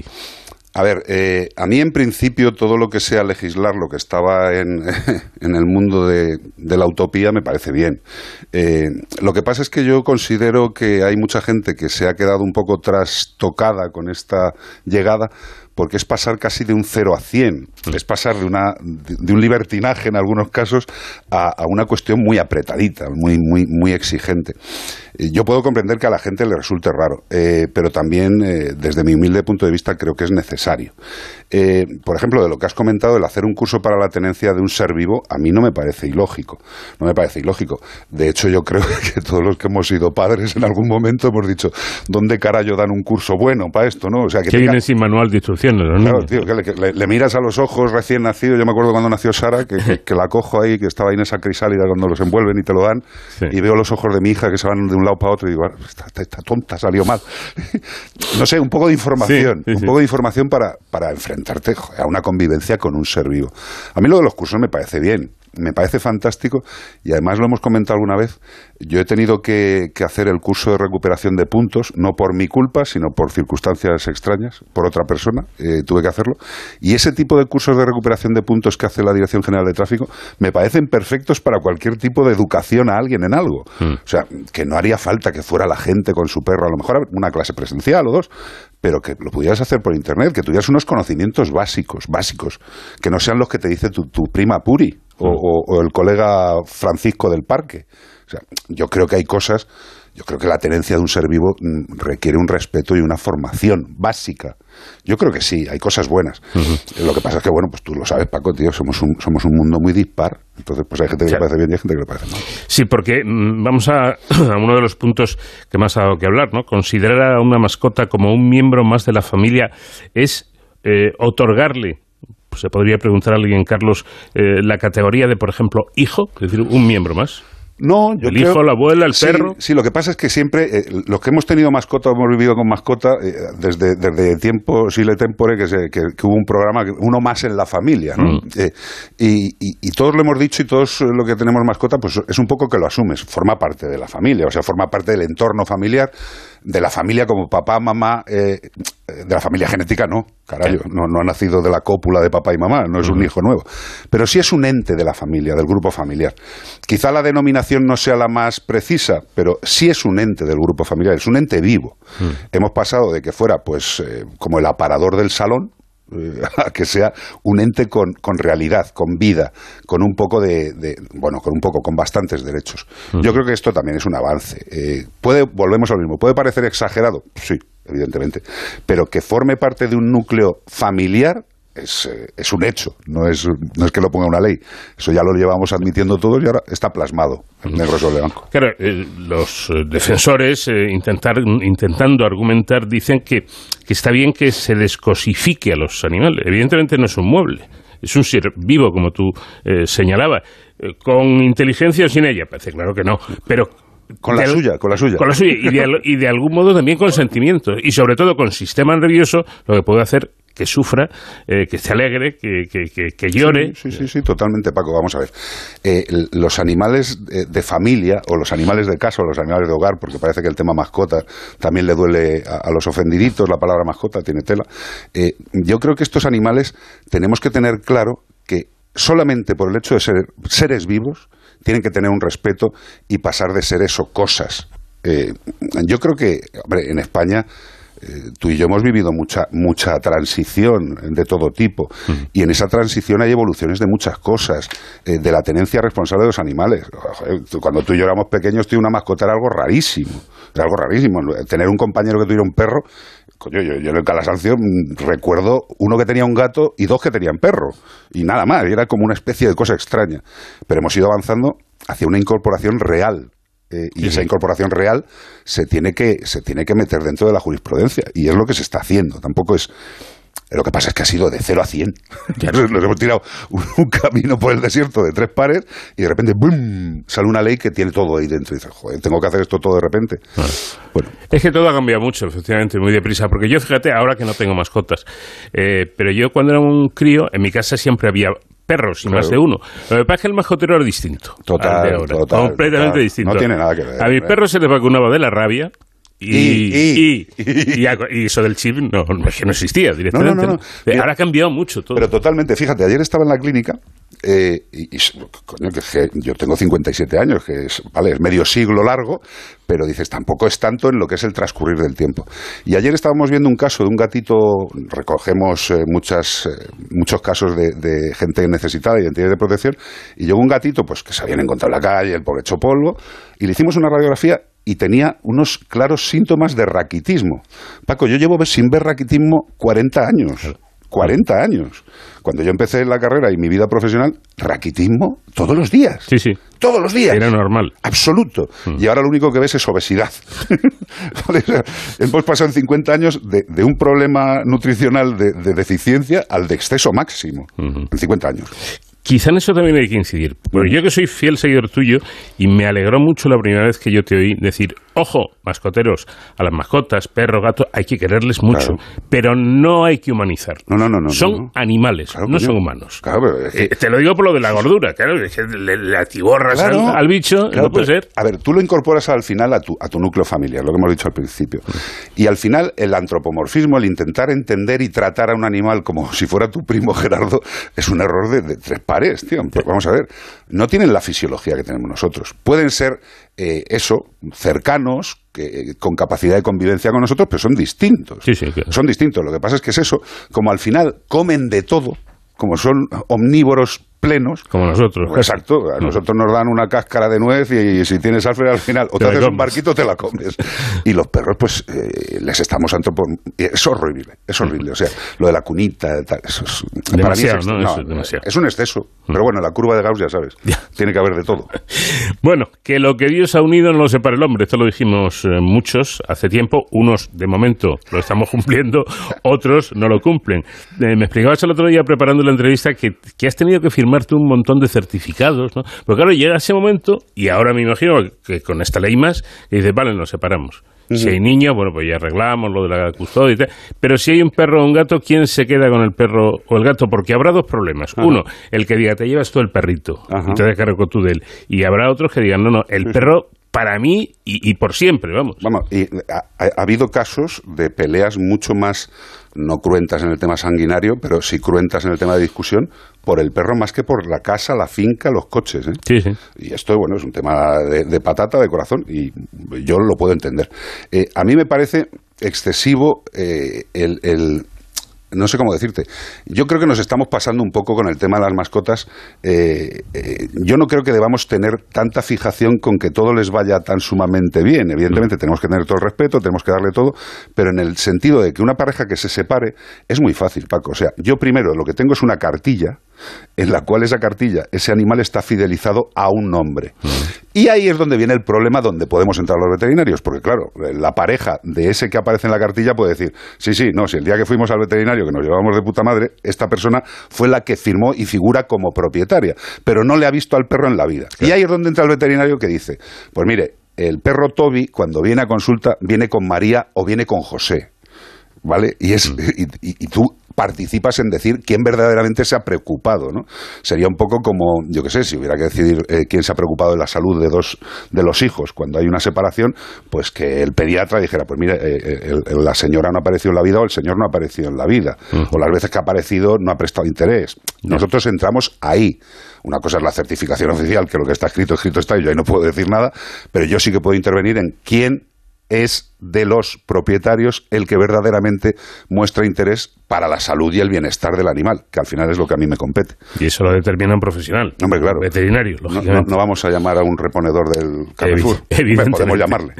bueno, otro asunto importante. Terminantemente prohibido, Carlos, sacrificar a un animal de compañía por eutanasia si así no lo dice alguien como tú, con una titulación de veterinario. No te voy a decir yo en mi época cómo se aplicaba la eutanasia. Bueno, te la puedo imaginar. Sí, no, no, no, nos la imaginamos y la hemos vivido y la hemos, y la hemos visto. Vamos a ver, esto sería como eh, es, otra cosa lógica. Es como si pues eh, hay alguien de la familia que está verdaderamente mal y que su, su, salud no va a volver nunca y que su calidad de vida es terrorífica y ya tenemos una ley, una ley de eutanasia, ¿no? Eh, pues esto es un poco lo mismo. ¿Quién tiene que decidir sobre el mantenimiento de la vida de un ser en la Tierra? Pues el que sepa sobre ese ser. Nosotros somos los valedores de la salud y el bienestar de los animales. Es un tema muy complicado, Paco, porque, joder, tú sabes o te puedes imaginar lo que es, yo qué sé, tú, imagínate que sigues con perro, vienes a la clínica, yo que te aprecio, te quiero y te valoro, y seguramente llevará viendo a tu perro años, y te tengo que decir que hay que dormirlo, que, es lo mejor para su vida. Mm. Evidentemente para un veterinario no debe ser fácil, no debe serlo. A mí mi padre me dijo, y, se me quedó grabado, dice, hijo, el día que tú tengas que practicar una eutanasia y no te duela, deja la profesión. Deja la profesión. Déjala poco de sensibilidad. Claro, coño, es que mm. hay que valorar que, vale, que es un ser vivo, que no, que puedes tener más o menos empatía, pero coño, es un ser vivo, está mm. vivo. Tienes que tener respeto a esa vida. Y tienes que valorar muy bien que ese ser vivo, cuando desaparece, deja una familia jorobada, ¿eh? O una persona que solo tiene ese animal. Hay muchas, hay muchas cuestiones y la eutanasia, evidentemente, solo debe ser prescrita y realizada por un profesional veterinario, evidentemente. Esto me alegra porque yo una vez vi cortar las orejas a un perro. Entonces, con esta ley queda terminantemente prohibida cualquier tipo de mutilación, incluidas las de razones estéticas, salvo por razones terapéuticas o de castración. Exacto. Bueno, el tema de, las, de, la caudectomía, el corte de rabo y la otectomía de las orejas ya está prohibido. Aquí se repite, en, este, en esta ley se repite, eh, es algo que siempre ha sido por temas estéticos o en los casos de caza por un tema de funcionalidad, ¿no? Eh, se dice que, claro, pues un perro de caza que tenga que entrar en tonos zarzales, pues si tiene unas orejas como, como, como, como dos pamelas, pues se va a ir enganchando y se va a hacer daño, ¿no? Eh, bueno, eh, vamos a ver, aquí también esto sería otro tema y otro problema, porque el Ministerio de Agricultura no está de acuerdo con esta ley que presentó la parte de Podemos del gobierno en el tema de la caza y en, estas, en estos cuidados, ¿no? Estos cuidados específicos. Yo creo que a ningún perro le hace falta que le corten las orejas ni el rabo, eh, principalmente pues son estructuras que vienen con él. Nosotros, eh, la, yo que sé, el apéndice no la usamos mucho, prácticamente nada, lo único que puede dar es molestias, pero no vamos a pedir cita al médico y dice, oye, ¿cuándo me quita el apéndice? Que es que no me vale, Me, puedes operar del apéndice. O por si acaso. Claro, para que no tenga una apendicitis. Exacto. Las orejas y la cola de un animal son, eh, son medios de comunicación activa Mm. del animal, o sea, la posición de las orejas, la posición de la cola, eh, para ellos les sirve de mucha comunicación. Sería como si a nosotros nos quitaran las manos. Eh, eh, a mucha gente le puede parecer exagerado, pero la gente que se comunica mucho con las manos, compañeros de televisión, principalmente a ti y a mí en la radio, pues hombre, ahora con la web vale, pero pero es como si alguien le quitara las manos. Mm. O, esos, o esas posturas, esos movimientos que hacemos para enfatizar algo, es como si nos cortaran las orejas y el rabo del perro. El rabo caudal, no el otro. Bueno, eh, una duda. Mm, a ti te han eh, patrocinado firmas de comerciales de, alimentos para, para, perros y para animales y tal, y suelen sacar un ejemplar de perro o de gato en sus spots publicitarios. ¿Eso con la nueva ley se puede hacer o no? Vamos a ver, en principio eso no es un uso comercial del animal. Mm. ¿Vale? Eh, otra cosa es que dijeras el perro Toby, no sé qué, no sé cuántos, que fuera ya una, una un ente jurídico, un ente real, pero en principio sí se pueden utilizar. Lo que no se pueden utilizar son los animales para espectáculos, ni tampoco como una forma de premio. Hmm. O sea, pues eh, hemos visto muchas veces y sigue pasando, pues hay, hay muchos pueblos en los cuales pues hay determinadas eh, formas de sentir y, el regalar un pez en, el sitio de al lado del tiro con escopetilla y dice, ah, pues un acuarito con un guppy. Prohibido. Esto, eso está prohibido. Eh, en muchos sitios ya lo estaba. Lo que pasa es que estamos en España y lo, lo de unificar es jorobado. ¿eh? Las tiendas de animales prohibidas. Sí. ¿Dónde puedo comprar un perro? Pues mira, yo creo que esto es algo que yo personalmente el día que esto se haga tangible voy a hacer una fiestecita, por lo menos para mí y para dos o tres, ¿vale? Eh, un animal no debe ser un objeto de venta en un sitio donde no se tenga total seguridad de que estás adquiriendo un ser vivo sano, tanto física como etológicamente, como su comportamiento. Mm. Vamos a ver, si yo quiero un animal, lo primero, y lo decimos en el programa siempre, y tú lo sabes, lo primero es la opción de la adopción. Desgraciadamente, somos un país que somos el que más abandona en Europa y las entidades de protección están petadas. Y la gente dice, no, pero es que yo no quiero un mestizo. bueno, vale, usted puede creer lo que quiera, pero tranquilo, si es que hay de todo tipo de animales abandonados, animales de raza abandonados, Paco, hay por toda España de todas las razas que quieras. Mm. ¿Por qué? Pues porque ha habido una compra compulsiva, que si navidades, que si regalito, que si no sé qué. Y por eso se dice, no vamos a cerrar un poco la, venta compulsiva, que es escaparate, qué bonito, me lo llevo. No. Usted quiere un perro, pásese por una entidad de protección. Usted quiere un perro de raza, pásese por un criador certificado con todos sus condicionamientos perfectos y vale, pues ya está, y tenemos un perro que habrá socializado con los, con los demás cachorretes, sabremos la procedencia de la madre y del padre, podremos verlos, pues ahí es donde tendremos que comprar los animales que queramos adquirir, los que queramos adoptar, pues en una entidad de protección. Yo es que descubrí una vez, a través de un amigo, que estoy a punto de comprarme otro, ¿eh? porque el perro era como un muñeco. Total. no sé qué raza es, eh, eh, no me acuerdo. Pero es como un peluche, pequeñito, un perro pequeñito, y es una monada. ¿Pero blanco? Blanco. Un bichón maltés sería, o un westie, uno de los dos. Yo no entiendo tanto como tú. Bueno, pero lo cierto es que este me explicó, lo había comprado en un criador eh, profesional, autorizado. Primero no se lleva el perro cuando le dio la gana. Claro.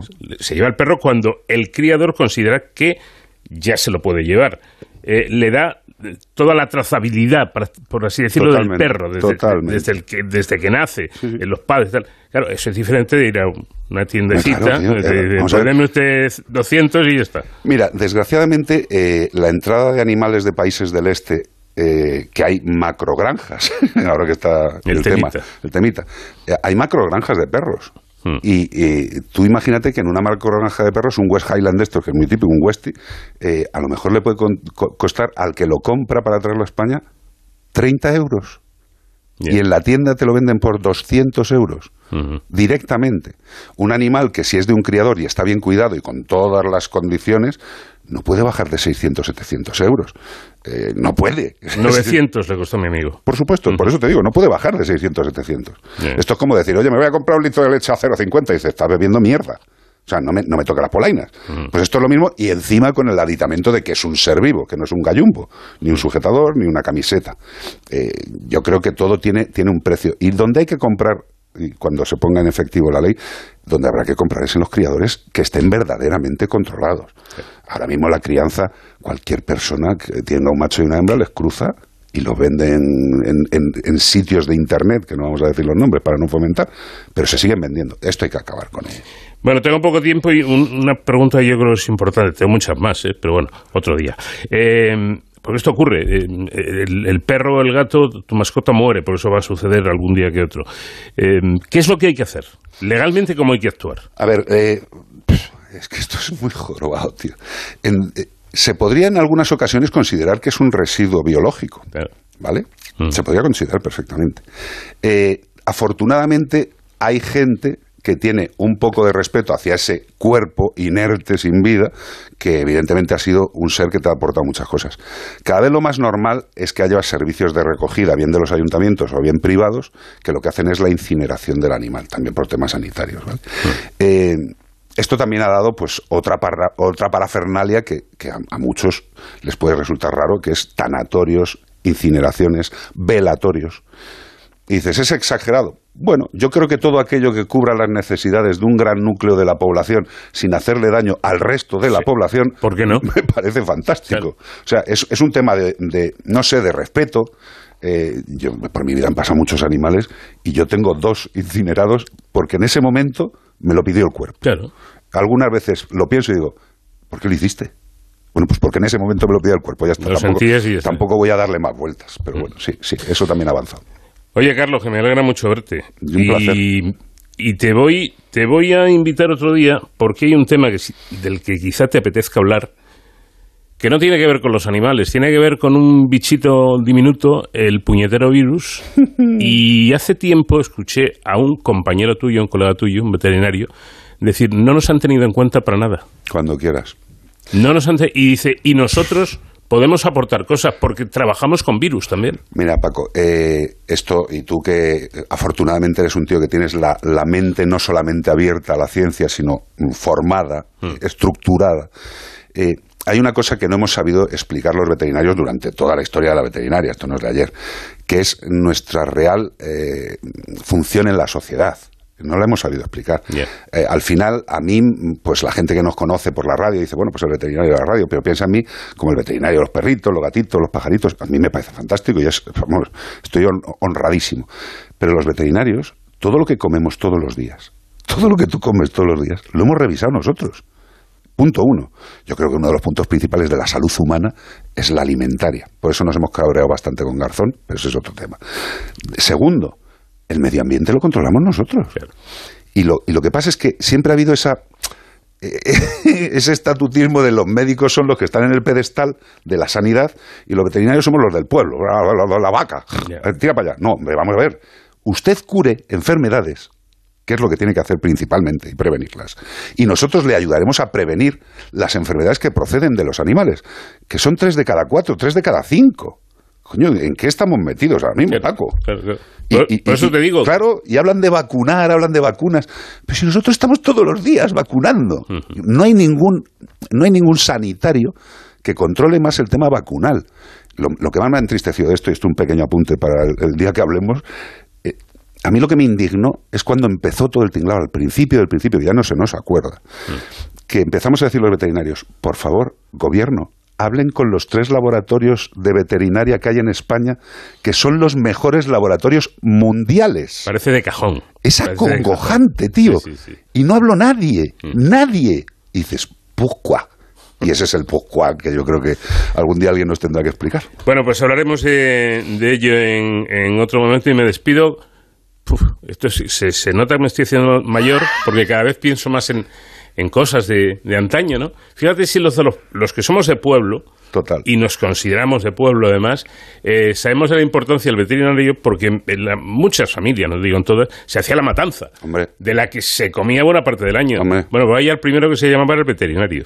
Y hasta que el veterinario no alzaba el pulgar, no metía en mano nadie y se comía el morago, esa parte del cerdo que no sé pues cuál es. El lomo, generalmente. El lomo, ¿no? Sí, sí, Que se hacía inmediatamente que el... la brasa. la, brasa. Eso es una delicia. Y, y en el momento que un colega tuyo decía, el bicho está bien, el cerdo está bien, a comerse el morago. Yo he tenido que esperar a mis colegas que llevan el tema cuando se ha hecho matanza en casa, pudiéndolo relativamente hacer yo. Cada uno que haga lo que sabe hacer. Como debe ser. Carlos, un placer. Oye, que me lío con el horario porque como interfiere el fútbol, ¿es a las 3 sábados y domingos? Es a las 3 los sábados y 14.30 domingos. Adelantamos media horita los domingos. Pero bueno, luego seguimos en, Melodía, o sea que tenemos un rato para divertir. Le habrán oído mil veces, pero por si acaso se lo recomiendo. Como el perro y el gato. Gracias, Carlos. Gracias, un placer, señor. En Onda Cero, de cero al infinito. Ahora que tenemos reciente la noche, la noche de, Reyes, es un buen momento, digo yo, para hablar de juguetes. Los juegos infantiles sabemos que son fundamentales para el desarrollo de niños y de niñas. Sin embargo, poco sabemos de estos objetos en la época prehistórica. Margarita Sánchez Romero ha dedicado buena parte de su trabajo de investigación a visibilizar el papel de las mujeres y el mundo infantil de la prehistoria reciente, un campo desdibujado en la arqueología. En los eh, registros arqueológicos es común que los objetos relacionados con los usos que hacían de ellos mujeres, niños y, niñas pasase desapercibido. Bueno, pues esta profesora e investigadora de la Universidad de Granada, de la que actualmente es además vicerrectora de Igualdad, Inclusión y Sostenibilidad, dedica parte de su trabajo a ampliar este conocimiento desde una perspectiva de arqueología feminista. Margarita, ¿qué tal? Buenas noches. Hola, muy buenas noches, ¿qué tal? Bueno, la primera pregunta es obligada, sale sola. ¿Por qué los niños aparecen poco en los registros arqueológicos? Hay muchas razones para, para eso. Entre ellas, por ejemplo, el que consideramos que los niños eh, y las niñas en la prehistoria jugaban el papel o tenían la importancia, eh, digamos, social y económica que tienen en la actualidad. Es decir, ahora mismo no se consideran sujetos activos de las sociedades porque no son productivos en el mundo occidental eh, contemporáneo. eso ha hecho que consideremos que toda la infancia a lo largo de la historia se igual de poco expresiva a la hora de contar cómo son las sociedades. Esa es una de las razones. La otra razón puede ser que durante mucho tiempo se ha considerado que eran eh, difíciles de ver en el registro arqueológico. Es decir, que los adultos sí que tenemos más capacidad para verlos, pero los niños pequeños, las niñas pequeñas no tenemos tanta capacidad. Es una cuestión metodológica, pero es también una cuestión de, eh, de perspectiva, ¿no? De cómo consideramos la infancia a lo largo del tiempo.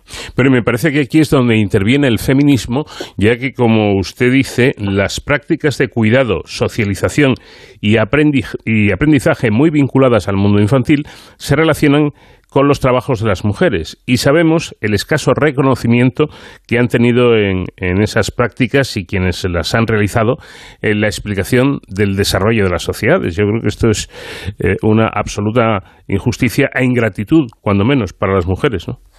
Pues sí, eh, esa es la, digamos, la otra razón, ¿no? Que eh, los niños siempre se han visto vinculados, la infancia siempre se ha visto vinculada al cuidado, a la alimentación infantil, a, esa, esa atención que, que, se presta y sobre todo se presta del mundo femenino, ¿no? Que es quien ha tenido atribuido ese trabajo de cuidados que es tan importante como hemos estado viendo en estos últimos meses y que realmente reconocemos poco en el presente y en el pasado. Mm. Y por tanto, pues esa unión con las mujeres a las que tampoco hemos visto en prehistoria ha hecho, o hemos visto muy poco o muy estereotipada, ha hecho que el mundo infantil todavía se vea menos. Evidentemente, cuando se han empezado a estudiar estas actividades y estos trabajos de las mujeres, todas las que nos dedicamos a, este tipo de perspectiva detectamos inmediatamente la infancia, porque están ahí, están, forman parte de esos procesos de cuidado. Y entonces cuando tomamos conciencia de que también es un grupo absolutamente invisibilizado, pero que también nos tiene que contar muchas cosas acerca de esas sociedades.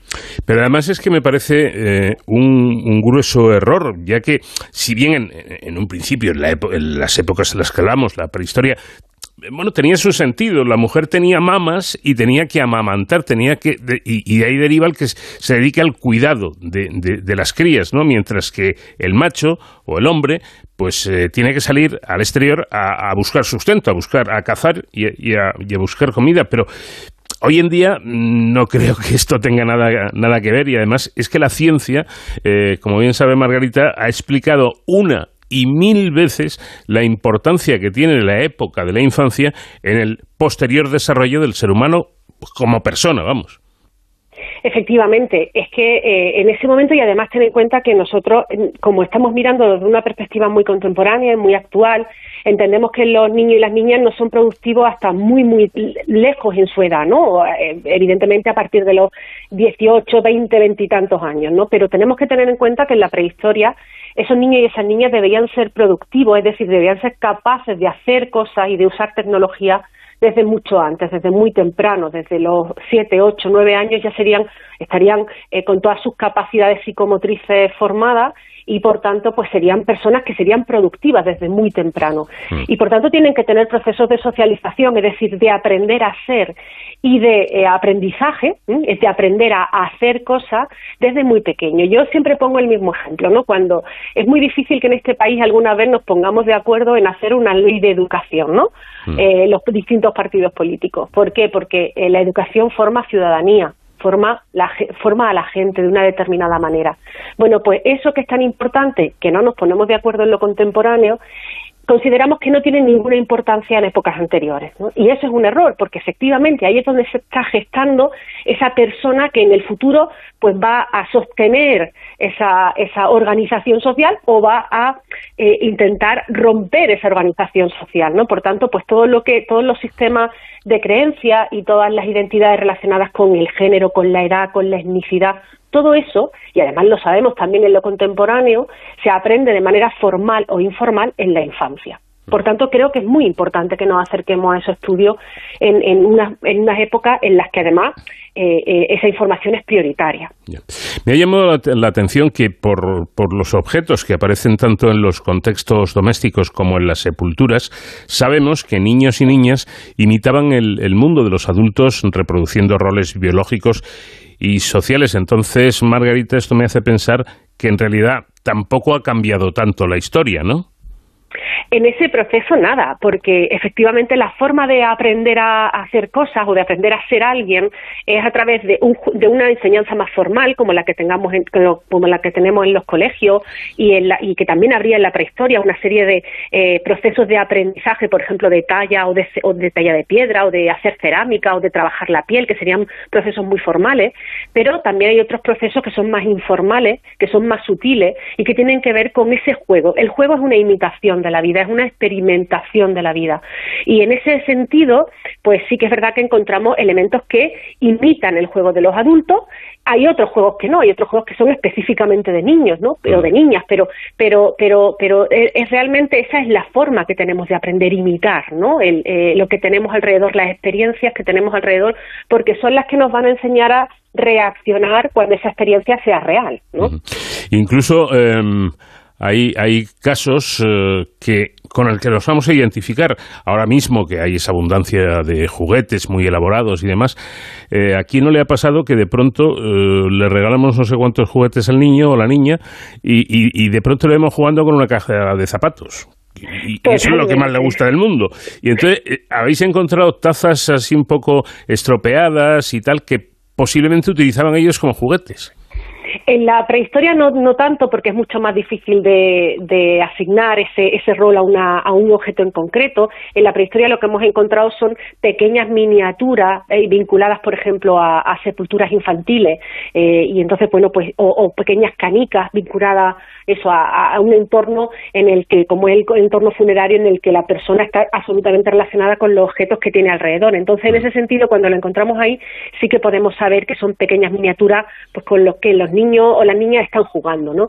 Pero sí que es verdad que tenemos ejemplos luego a lo largo de toda la historia con esos elementos de cultura material en la que reconocemos un montón de objetos que han sido desechados en el mundo adulto y que sin embargo se han apropiado de ello los niños y las niñas, la infancia, esas criaturas en, el juego, ¿no? Yo siempre pongo el ejemplo a lo mejor de, de quién no ha visto un columpio con una con la eh, con, el interior de una rueda no con lo eh, eh, bueno pues eso es un elemento que se ha convertido en un juguete y que no tiene nada que ver con, el, con la utilidad que tenía en el contexto adulto no o una taza rota o un plato roto o descascarillado que ya pues lo utilizan en los juegos y que ese sí que tiene una relación directa con la función que tenía en el mundo adulto.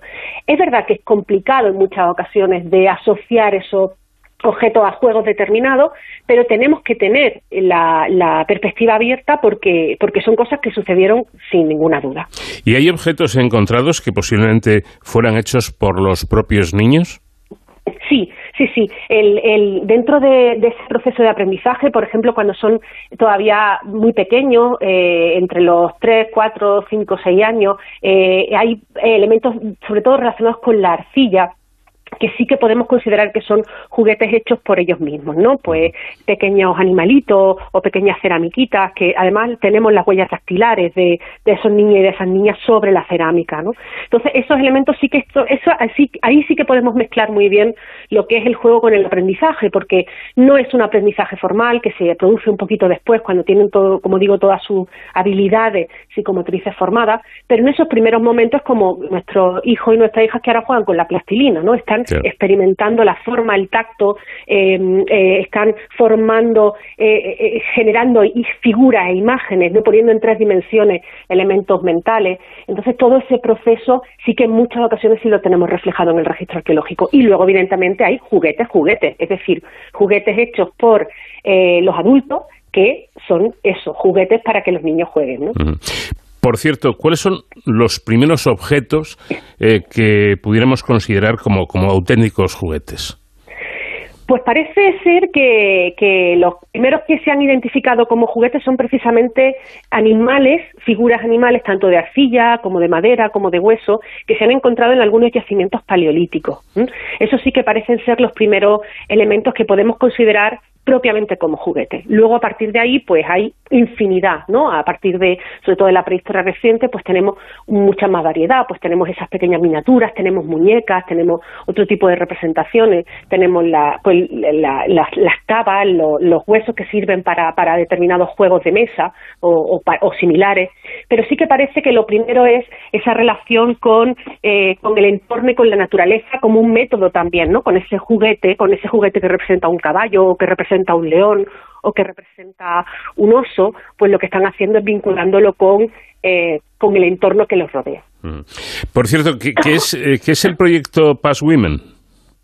Pues Pass Women es un proyecto que tenemos una serie de compañeras, em, eh, profesoras de universidad, gestoras de museos, eh, especialistas en didáctica de las ciencias sociales, en los que lo que intentamos es traducir en imágenes la investigación que hacemos sobre la arqueología de las mujeres, sobre esas experiencias, sobre esos trabajos, eh, sobre esas actividades que no han tenido tanto reconocimiento social y que por tanto pues es más difícil que encontremos por ejemplo imágenes o que encontremos recursos que las representen.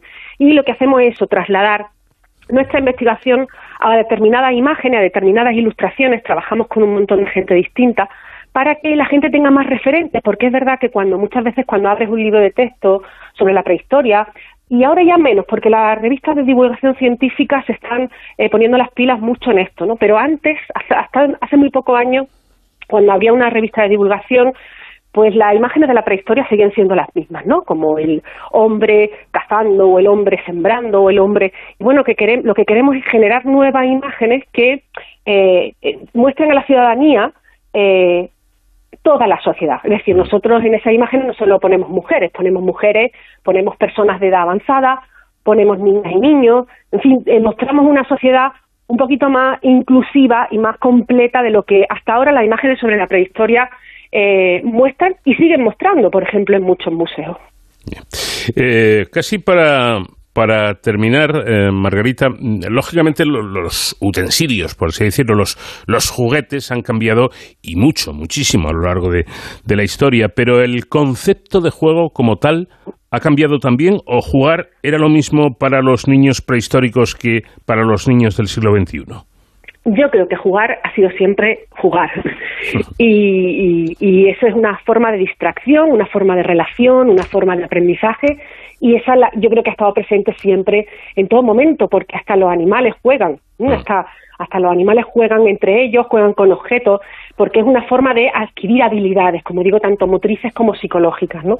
Y, y, y el juego ha sido, es un elemento fundamental eh, yo creo que no se puede no, no se puede una persona desarrollar completamente si no ha jugado mucho porque es experimentar y es probar y es eh, eh, prepararse para cuando haya determinadas situaciones saber reaccionar ante esas situaciones, ¿no? Teniendo en cuenta además que, que se está formando también la identidad personal de, de, de, esa, de ese niño o de esa niña. O sea que creo que jugar ha sido un elemento fundamental siempre y, lo será, lo seguirá siendo aunque cambiemos nuestras formas de juego.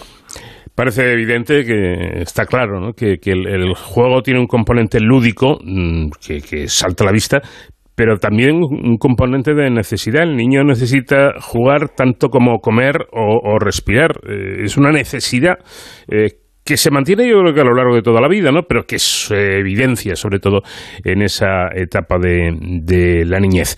Margarita Sánchez eh, Romero, profesora e investigadora de la Universidad de Granada. Muchísimas gracias por habernos atendido y enhorabuena por ese trabajo tan curioso y tan interesante. Muchísimas gracias a vosotros por el interés.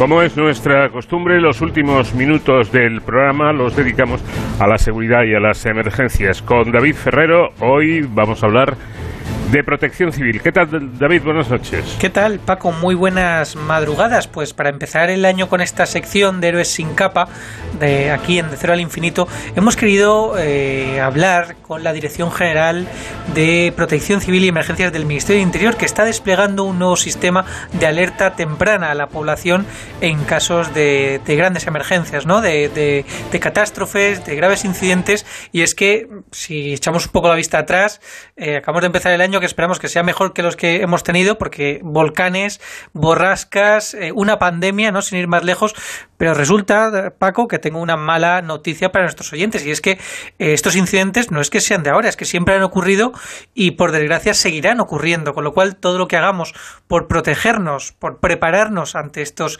eh, posibles incidentes, pues será en beneficio porque ya, como digo, pasarán unos sí, otros no, no sabemos cuándo, que ese es uno de los mayores problemas, pero pueden que ocurran, ¿no? Y para eso, precisamente, se está preparando, como siempre, la Dirección General de Protección Civil y Emergencias del Ministerio de Interior del Gobierno de España, con este nuevo sistema del que hoy vamos a hablar aquí en esta sección, que se trata precisamente de alertar a la población de lo que esté ocurriendo, de lo que pueda ocurrir de forma inminente, para que los ciudadanos sepan eh, a qué se tienen que atener y sobre todo cómo protegerse. Para conocer bien este sistema pionero, eh, es un sistema innovador, tecnológico, tenemos a Leonardo Marcos, que es director general de Protección Civil y Emergencias. Buenas noches, eh, director, bienvenido. Hola, buenas noches, ¿qué tal? Bueno, ¿en qué consiste este sistema que está desarrollando la, Dirección General de Protección Civil y Emergencias y que ya está implantado en algunas comunidades autónomas?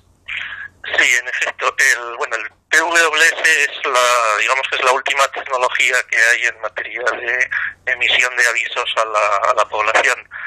También es conocido como el 112 inverso, porque de lo que se trata es de poder emitir desde los centros de emergencias, bien desde el Centro Nacional o bien desde los centros de las comunidades autónomas, los centros 112, avisos de situaciones de emergencia directamente a los teléfonos móviles mm, que haya en una determinada zona geográfica previamente determinada. Por eso se llama 112 inverso. Porque de esta forma no es el ciudadano el que llama al 112 para pedir ayuda, sino que es el 112 el que dicen esto es lo que está ocurriendo, prepárense, ¿no? Que puede llegar a afectarles. Efectivamente, se trata de un sistema complementario, de un sistema de aviso de avisos a la población complementario de los que ya de los que ya existen, fundamentalmente a través de los medios de comunicación. Eh, y de lo que se trata es de llegar, de poder llegar directamente a los, a los ciudadanos que se encuentren en esas zonas, en, la, en una zona en la que se prevea que va a ocurrir una situación de cierto, de cierto riesgo, con recomendaciones para, eh, para minimizar el impacto del, el impacto del riesgo. Es una tecnología a la que damos mucha, mucha importancia porque nos va a permitir ah, desde los centros de emergencia llegar directamente y en un tiempo muy corto a los, a los ciudadanos que puedan encontrarse en una situación de peligro. Me viene a la cabeza una situación que puede ser muy rápida, ¿no? Por ejemplo, unas riadas, ¿no? Inundaciones que se producen en un lapso muy corto de tiempo y que muchas veces a la ciudadanía le pillan por sorpresa. Sí, en efecto. Bueno, nosotros insistimos mucho en que es un sistema complementario de los que ya de los que ya existen y precisamente lo que permite es la eh, es esa inmediatez. Eh, en el caso de las riadas, de las inundaciones, dependiendo de la cuenca en la que tengan lugar, los tiempos pueden ser más o menos cortos o más o menos o más o menos largos, pero hay riesgos, por ejemplo, en el riesgo de maremotos, que como saben estamos, eh, en fin, tenemos zonas de la de la costa especialmente en el sur, la costa atlántica andaluza, que es una zona en que hay cierto riesgo de, maremotos, los tiempos de respuesta desde que se detecta este riesgo hasta que llega, hasta que se producen los primeros daños, hasta que llega la primera ola a la costa, pueden ser muy cortos. Podemos estar hablando de 30 minutos, 30, 40 minutos. En consecuencia, todo lo que hagamos para adelantarnos, para poder avisar a las personas que se encuentren en esas zonas será tiempo que, estamos ganando y en definitiva será eh, una mejora importante en nuestra seguridad. Desde luego que sí. Eh, como nos comentaba Leonardo Marcos, director general de Protección Civil, este sistema PWS, por sus siglas en, en inglés, del Sistema de Avisos a la Población, ¿no? Eh, ¿Cómo funciona técnicamente? Porque es una tecnología que, no sé, quizás si se pudiese haber eh, implantado antes o por qué ha, sido en este momento en el que se ha decidido poner en marcha esta, esta plataforma. Sí, hay una directiva europea que eh, impone la obligación a todos los Estados miembros de la Unión mm, para que tengan desplegado este sistema antes de junio de 2022. Nosotros llevamos trabajando casi dos años con la Administración de Telecomunicaciones y también con las operadoras de servicios telefónicos, unas operadoras de, de móviles, para poder eh, implementar los, el, programa que la haga que lo haga que lo haga posible. Entonces es una requiere aprobar un protocolo que implica, que involucra a todas las operadoras que funcionan en, en España, que funcionan en, en el país, e implica también preparar preparar la forma en la que los diferentes centros de emergencias, tanto los 19 centros autonómicos como el propio Centro Nacional, el CENEM, eh, cómo van a emitir este tipo de este tipo de avisos para procurar que estén que sean lo más estandarizados y lo más eficaces posible. es una tecnología eh, es complicado ponerla en marcha ¿eh? Y esto eh, nos ha llevado llevamos trabajando en esto aproximadamente dos años esperamos empezar a hacer las primeras pruebas en, en el mes de febrero marzo de este año y confiamos en estar plenamente en que esté plenamente operativa en junio eh, para todo el territorio nacional porque eh, operamos directamente con las con las operadoras y en consecuencia eh, cuando esté cuando esté desplegada lo estará para todo el territorio nacional. Decir que se podrán emitir avisos a cualquier lugar del territorio nacional, tanto el peninsular como el como las islas, como los dos archipiélagos.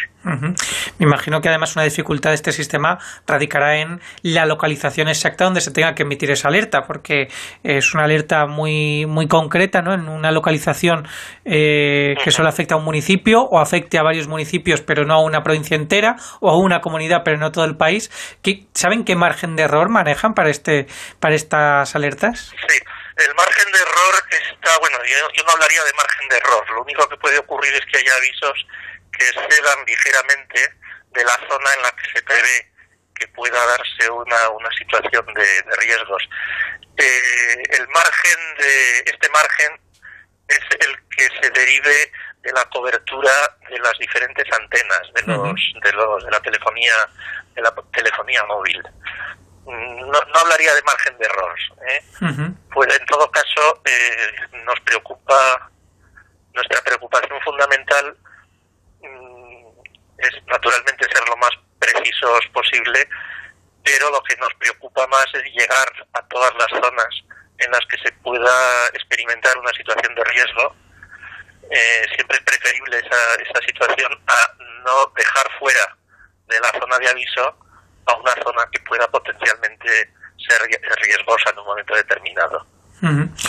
Bueno, pues yo creo que nos queda muy claro cómo va a funcionar esta tecnología y que vamos a estar todos mucho más protegidos gracias a este sistema de, de, alertas a nivel nacional que se puede ir concretando según los incidentes que ocurran. Incidentes, hablamos de incidentes graves que puedan afectar a un gran número de ciudadanos y que pueden eh, localizarse en eh, lugares concretos. Eh, Leonardo Marcos, director general de Protección Civil y Emergencias del Ministerio de Interior, muchísimas gracias por trasladarnos cómo va a funcionar este sistema que ya se está implantando en, nuestro país. Muchísimas gracias a ustedes. Buenas noches. Buenas noches. Pues Paco, con este sistema innovador eh, hemos arrancado el año en esta sección de Héroes sin capa y nosotros volvemos la semana que viene. Hasta entonces ya saben, protéjanse.